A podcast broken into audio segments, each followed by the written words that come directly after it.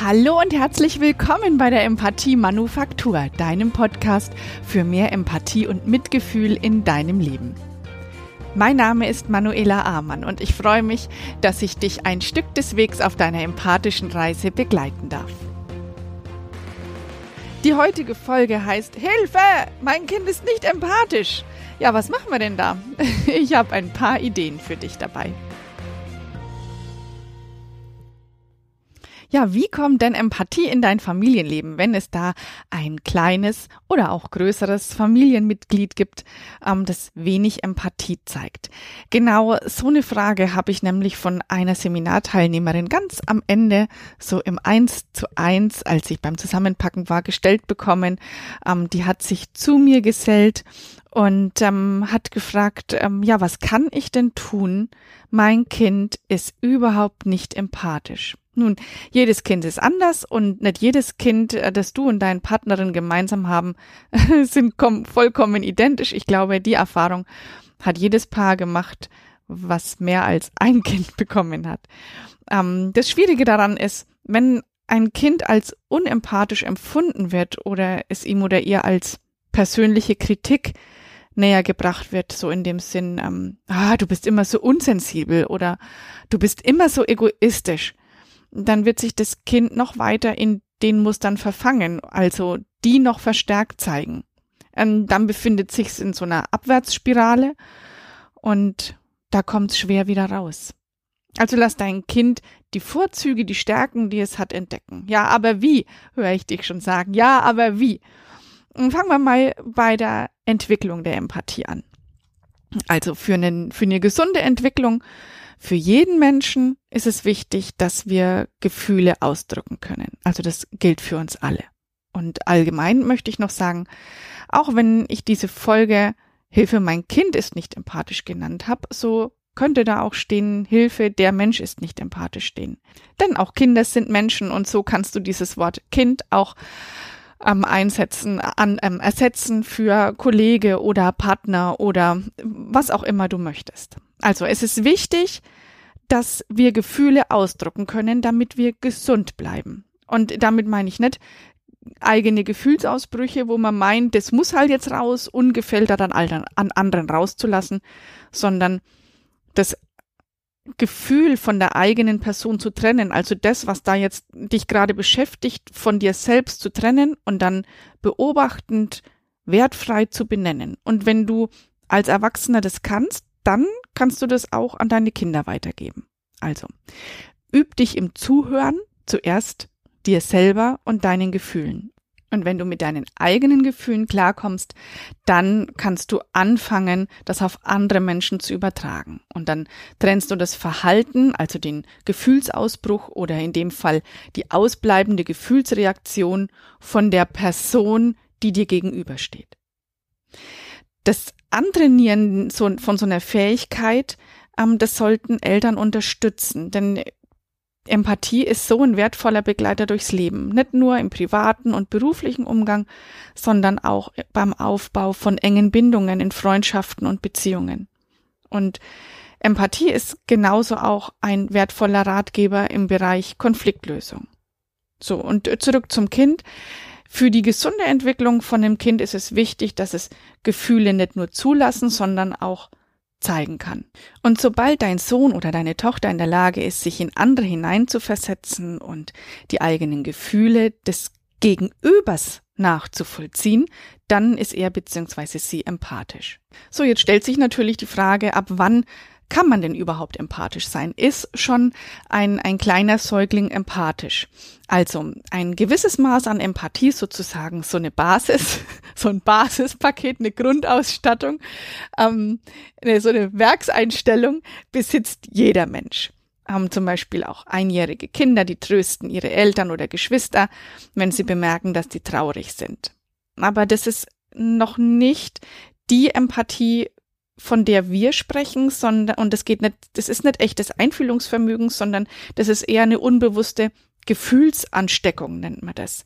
Und die wird ähm, getriggert, hervorgerufen durch das angeborene Spiegelneuronsystem. Also die Spiegelneurone, die sagen, äh, hä, da macht jemand was, ich mach mal da mit und dann wird es eben gespiegelt nachgeahmt.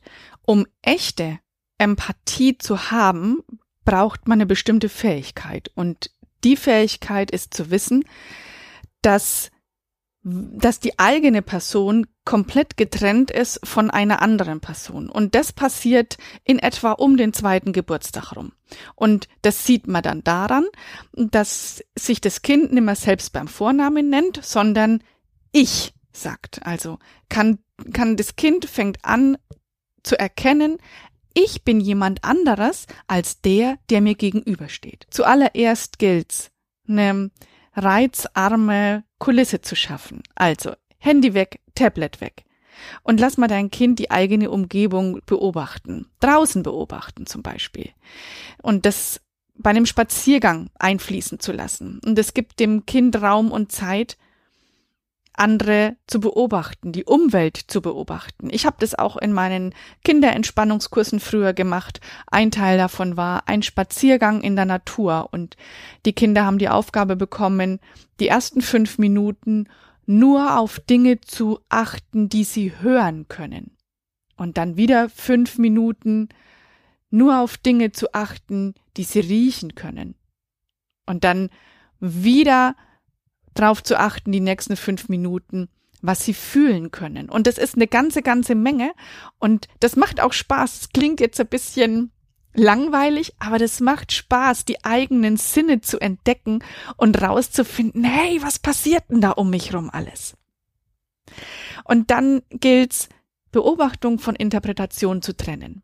Und das ist gar nicht so leicht, wie es sich anhört. Denn ähm, wertfreies Beobachten, das ist zum Beispiel nicht, äh, die weint schon wieder, die hat ja ständig was, sondern wertfreies Beobachten, interpretationsfreies Beobachten könnte zum Beispiel so aussehen, sich so anhören. Ich sehe, sie weint. Deswegen frage ich sie, ob sie traurig ist, denn sie könnte ja auch vor Freude weinen. Und nimm mal den Satz so auf, als wäre es ein Gedankengang von dir. Du siehst, da weint jemand. Deswegen werde ich jetzt mal hingehen und fragen, ob sie traurig ist. Denn mit der Frage, bist du traurig, bringst du denjenigen mit dem eigenen Gefühl in Verbindung. Und der kann nach, nach ähm, denken, bin ich traurig oder bin ich nicht traurig? Auch wenn sich jetzt ein bisschen ähm, geholpert, holprig anhört. Genauso funktioniert Emotionsregulation. Und dann kann es ja auch sein eben, dass die Person vor Freude weint. Und dann könnte sie verneinen, nein, ich bin nicht traurig, ich weine vor Freude. Und dann hast du beobachtet statt interpretiert. Das nächste, was ich dir mitgeben kann, ist, das Verhalten von der Person zu trennen. Ich habe das eingangs schon angesprochen. Also das Verhalten von der Person zu trennen, die ein Verhalten zeigt. Und ähm, mit kleinen Fragen, in dem Fall das Kind, mit den eigenen Gefühlen in Kontakt bringen. Da ist zum Beispiel ein, da ist zum Beispiel ein Beispiel. Ich kann keine Reaktion von dir erkennen. Du bist mir wichtig und deswegen interessiert's mich, wie es dir geht. Fühl mal in dich rein. Was spürst du denn? Und wo ist es in dir drin zu fühlen? Wo in deinem Körper spürst du das? Damit unterstützt du das Kind, rauszufinden, hey, wo in mir drin wohnt denn das Gefühl? Und ganz ehrlich, alle unsere Gefühle wohnen in uns drin. Und das mag sich jetzt wieder komisch anhören. Es ist aber so. Und wenn sich Gefühle in uns nicht melden, dann haben die sich sozusagen nur versteckt. Die haben sich zurückgezogen, weil, weil wir irgendwann in unserem Leben gelernt haben oder interpretiert haben, dieses Gefühl ist schädlich oder ich darf dieses Gefühl nicht zeigen. Und dann wird es, wird es verdeckt und und das ist ja das, was wir im Emotionscoaching machen. Gefühle wieder entstauben und wieder erlebbar machen, weil uns Gefühle fühlen lassen, das Leben fühlen lassen und wir als Menschen ja eben nicht taub sein wollen für unsere Umgebung, eben weil es nur die Gefühle sind, die uns lebendig halten und die uns menschlich sein lassen. Und jetzt komme ich noch mal kurz auf den Anfang dieses Tipps zurück. Trenne Verhalten von der Person, die ein Verhalten zeigt. Und das ist das, ich sehe keine Reaktion von dir. Du bist mir wichtig. Du hast das Verhalten angesprochen und dann die Person. Nicht, du bist doof oder du bist komisch, weil du zeigst keine Reaktion. Ja? Also, die Reaktion ist das eine und die Person, du, du bist das andere. Und ich möchte dich kennenlernen. Es interessiert mich, wie es dir geht. Ja, und dann bringst du das Kind mit den eigenen Gefühlen in Kontakt. Und ganz wichtig, das Kind muss keine Antwort parat haben. Vor allem bei den ersten Malen nicht, wenn du sowas fragst. Es ist am Anfang für dich und für das Kind ungewohnt. Lass die Frage einfach offen und du kannst dann noch was sagen. Es ist okay, wenn du das jetzt noch nicht weißt. Aber ich höre dir gerne zu, wenn du eine Antwort hast. Und dann hast du deinem Kind einen Raum geöffnet, der sagt, ich bin immer für dich da, wenn du es möchtest und nicht ich ziehe an dir rum, weil ich es jetzt wissen will. Und um auf den nächsten Tipp zu kommen, wir haben jetzt gerade über Gefühle gesprochen. Ähm, jetzt ist der nächste Tipp auch, lebe deine Gefühle offenherzig aus, benenne und erkläre dein Befinden, wie zum Beispiel ich habe mich heute gefreut, weil mir XY gelungen ist. Oder ich bin heute so stolz auf mich, dass ich XY geschafft habe. Oder ich bin so dankbar dafür, dass ich XY heute getroffen habe. Es hat mir richtig neuen Schwung gegeben.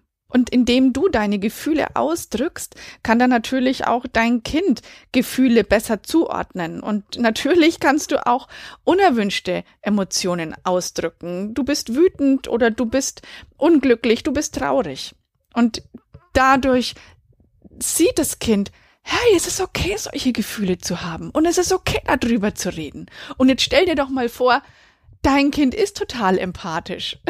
Und du denkst jetzt, eigentlich muss ich die Folge gar nicht anhören, weil, ähm, naja, mein Kind ist ja schon so empathisch. Nee, auch dann sind diese Tipps total wertvoll, weil damit unterstützt du dein Kind dabei, diese eigene Stärke auszuleben und sie noch ähm, noch feiner und, und, und, und sensibler werden zu lassen. Das sind Stärken, die wir unterstützen dürfen. Und dann natürlich, das ist wieder ein weiterer Tipp, zeig, zeig Mitgefühl auch in deinem sozialen Umfeld, wenn dein Kind dabei ist und natürlich nicht nur, wenn dein Kind dabei ist. Ähm, und, und leb deinem Kind dann Empathie vor. Wenn du zum Beispiel spazieren geht, ähm, dann kannst du sagen, hey, schau mal, der Mann da drüben, der scheint nervös zu sein. Vielleicht hat er was verloren. Lass uns mal hingehen und fragen, ob wir helfen können. Auch damit bringst du dein Kind als Vorbild mit Empathie in Verbindung. Und dann als letzten Tipp kannst du natürlich auch noch verbal ausdrücken, was das eigene Verhalten beim Gegenüber bewirkt. Zum Beispiel, oh, ich glaube, der hat sich jetzt richtig gefreut. Oder was meinst du? Oder hast du gemerkt, wie nervös er am Anfang war und dann ist er richtig erleichtert gewesen?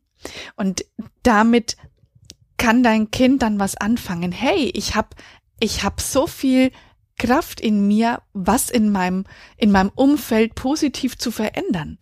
Das ist der Zauber der Menschlichkeit, sage ich jetzt einfach mal. Und, und das zu nutzen. Hey, was denn sonst? Welche Skills, welche, welche Fähigkeit ist denn noch wertvoller als das, worüber wir gerade reden? Dein Kind mit Empathie in Verbindung zu bringen.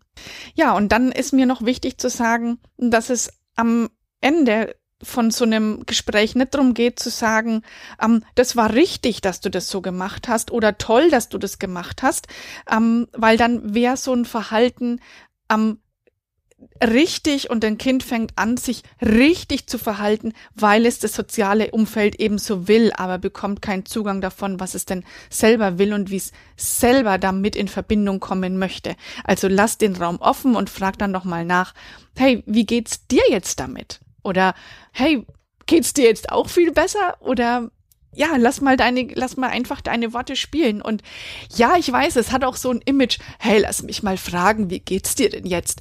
Ähm, das hat so ein Negativ-Image gekriegt in den, in den letzten 20 Jahren. Allerdings ist es doch genau die Frage, die uns zum Fühlen bringt. Also, lass uns doch fühlen. Und was ist doch falsch dran zu fragen, hey, wie geht's dir jetzt? Das ist doch das, was uns, was uns zeigt, der andere sieht mich, der andere interessiert sich für mich. Also, frag nach Gefühlen und lass die Gefühle raus. Das ist mein Statement für diese Folge. Eine Sache noch. Für den Fall, dass du dein Kind mit mehr Mitgefühl in Verbindung bringen möchtest und bei euch zu Hause ist es recht stressig. Stress ist der größte Empathiekiller. Also fang bitte nicht an, in stressigen Situationen Empathie und Mitgefühl zu üben. Das hat überhaupt keinen Sinn. Das läuft genau in die falsche Richtung. Entschaff, äh, entschaff, äh, erzeuge, erschaffe entspannte Momente und schau, dass es dir selbst gut geht und du dich auf dein Kind einlassen kannst. Zum Ende der Folge habe ich ein Zitat ausgewählt, von dem ich nicht rausfinden konnte, von wem es ist. Und deswegen verliert es nicht an Aussagekraft. Das Zitat heißt, ein Kind zu haben ist Gold in unserer Hand. Von uns Eltern hängt es ab, wie stark es glänzen wird. Lass dich selber glänzen, lass deine Kinder glänzen, lass dein Umfeld glänzen mit der Macht der Gefühle, mit der Macht der Empathie. Und klar, du kannst dir jederzeit einen Termin über meine Webseite www.erfolgdurchempathie.de buchen. Ich freue mich, wenn du den Podcast teilst und weiterempfiehlst. Alles Liebe für dich, deine Manuela.